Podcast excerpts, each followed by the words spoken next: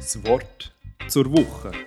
Der GFC Jugendpodcast mit Gedanken aus dem Epheserbrief kompakt, klar und praktisch. Heute mit Gedanken von Marc Zürcher.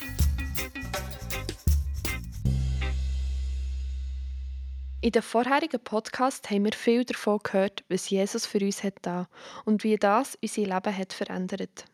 Von der Rettung und von der Gnade. In den nächsten Kapitel wird der Paulus aber praktisch. Wenn ich der Paulus wäre, wäre ich auch viel direkter von Theorie zur Praxis übergegangen. Ich habe zum Beispiel gesagt, durch den Heiligen Geist haben alle Mitglieder der Gemeinde direkten Zugang zum Vater. Darum sollen wir uns gegenseitig lieben. So ist es für mich direkt und logisch und doch fällt etwas dazwischen. Der Paulus kommt nämlich nicht direkt zur Sache, er betet noch dazwischen. Er betet, dass Christus in unseren Herzen wohnt, damit wir ein bisschen mehr von seiner Liebe erfassen können. Und er schließt sein Gebet im Epheser 3,21 so. Gott sei die Herrlichkeit in der Gemeinde und in Christus Jesus für alle Generationen und in Ewigkeit. Amen.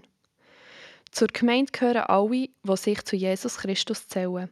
Es spielt keine Rolle, wie alt wir sind, wie lange wir schon in der Gemeinde sind oder wo wir uns befinden.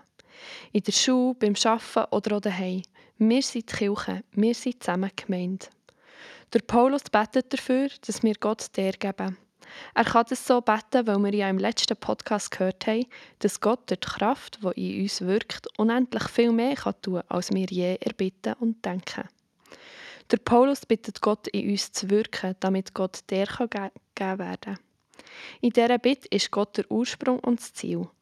Wir starten mit Gott und es hört auch mit Gott auf. Und auf dem Weg dazwischen ist er mit uns.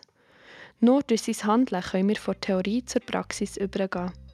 Darum wollen wir ihn bitten, unter uns, seinem Volk so zu wirken, dass die Herrlichkeit Gottes gegenwärtig ist.